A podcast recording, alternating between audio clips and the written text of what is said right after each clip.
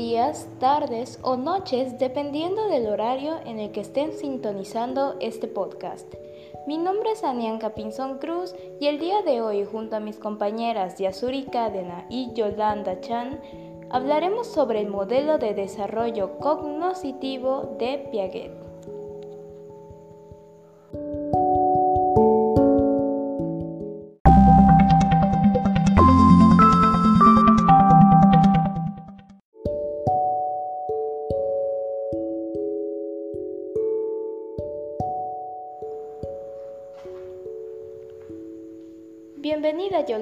El día de hoy hablaremos sobre el método del desarrollo cognoscitivo de Piaget.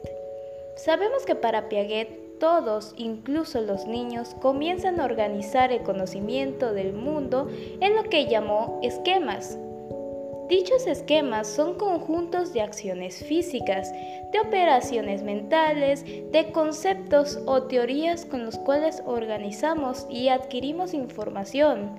Pero esto no quiere decir que el desarrollo cognoscitivo solo consiste en construir nuevos esquemas, sino que también involucra reorganizarnos y diferenciar los ya existentes. Dinos, Yolanda, ¿cuáles son los principios del desarrollo de esta teoría?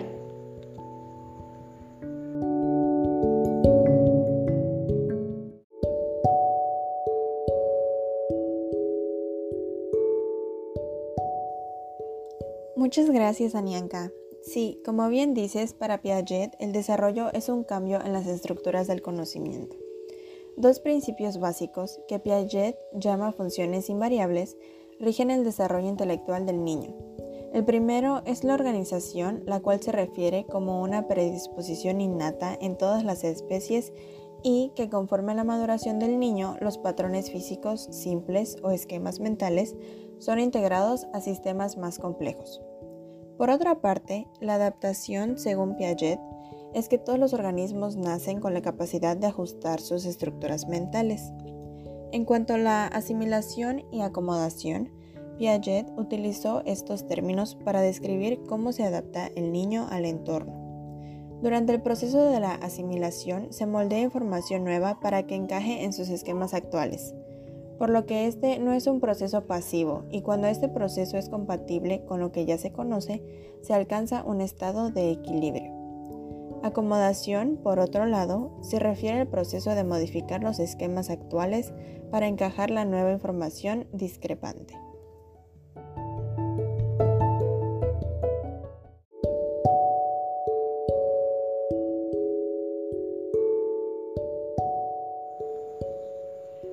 Interesante todo lo que nos has contado, Yolanda.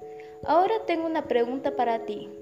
Si bien Piaget estableció en su teoría que el desarrollo cognoscitivo representa cambios en las estructuras cognoscitivas del niño, ¿a qué se deben estos cambios?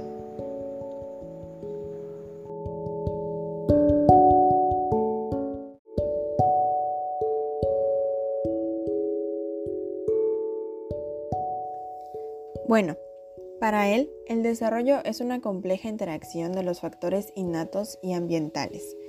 En él intervienen cuatro factores, los cuales son, número uno, la moderación de las estructuras físicas heredadas. Número 2. Experiencias físicas con el ambiente.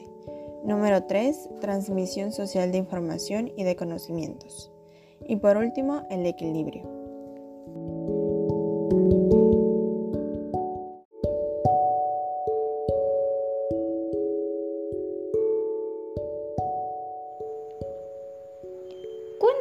A qué se refiere con equilibrio, por favor.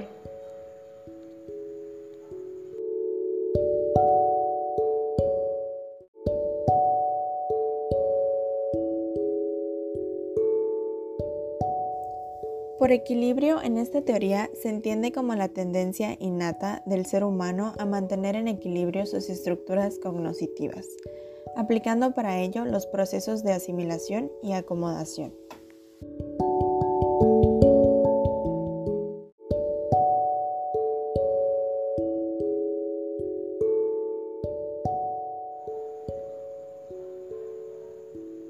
Yolanda, Por favor, dinos si alguna vez has tenido alguna experiencia que se relacione con este tema.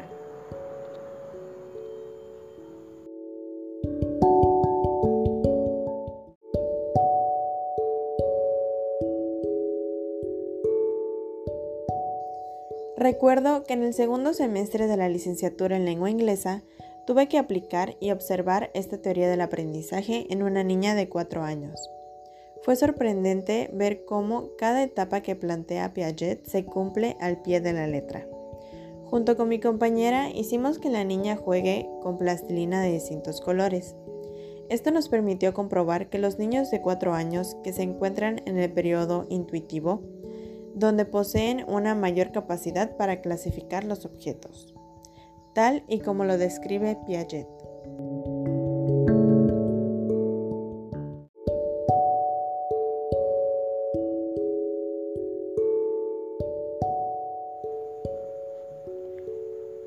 Gracias Yolanda por esta primera intervención.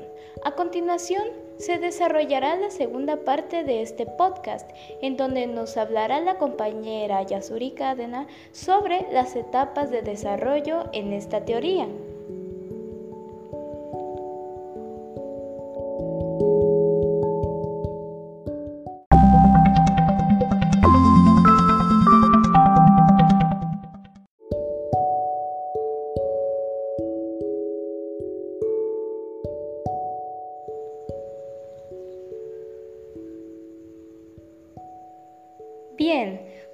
Comenzar esta segunda parte, damos la bienvenida a Yasuri, quien se encargará de mencionar los estadios complicados en la evolución del conocimiento según Piaget.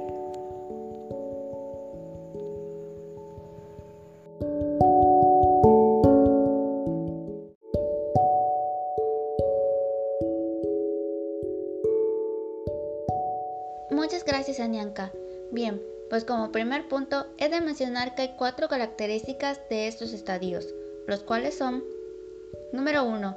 Los estadios siguen un orden fijo determinado. Número 2. Existe una estructura de conjunto de características de cada estadio. Número 3. Las estructuras de un estadio inferior se integran en el siguiente. Y número 4. La transición entre estadios es gradual.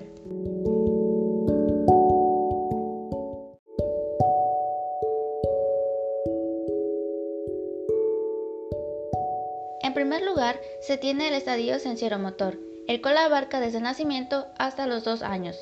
En este estadio, el bebé se relaciona con el mundo a través de los sentidos y de la acción. Al final de esta etapa, el bebé será capaz de representar la realidad mentalmente. Dentro de esta etapa hay tres tipos de reacciones circulares que van apareciendo de manera progresiva. Las primarias, que están centradas alrededor del cuerpo del niño las secundarias que están dirigidas hacia la manipulación de objetos y las terciarias que refieren a la exploración de efectos novedosos.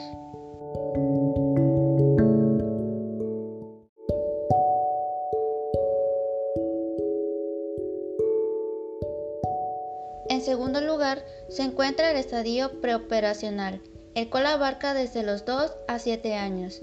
En esta etapa los niños demuestran una mayor capacidad de emplear símbolos, gestos, palabras, números e imágenes para representar las cosas reales.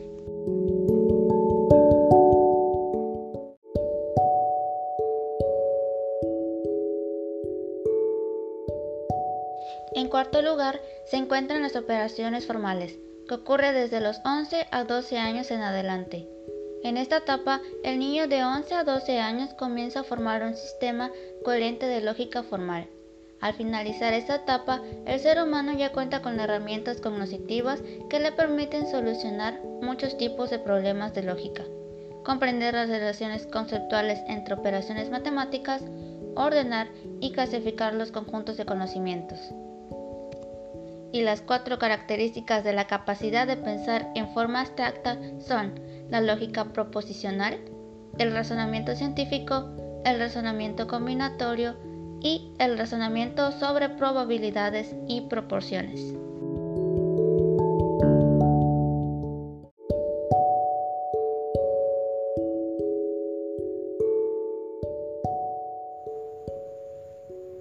Muy bien, pues esta ha sido la información proporcionada sobre la teoría del desarrollo de Jean Piaget.